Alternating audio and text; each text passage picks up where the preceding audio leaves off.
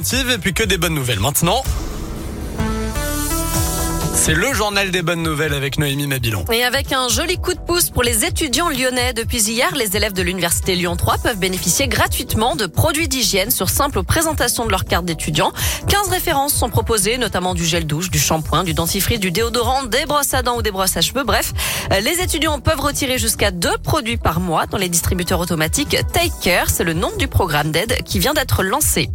Partiront-ils en lune de miel à l'autre bout du monde? Un couple de Poncin dans l'Ain s'est marié en juillet dernier devant les caméras de TFX puisqu'ils ont participé à l'émission 4 mariages pour une lune de miel. Oh les pauvres Et eh ouais, émission dans laquelle quatre mariés assistent au mariage de chacune d'entre elles avant d'attribuer une note hein, pour la robe, pour la déco, le repas, l'ambiance.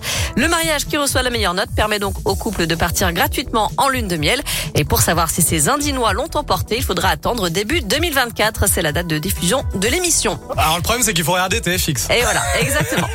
enfin une bonne nouvelle chez nos amis les bêtes. En 2022, les, bêtes.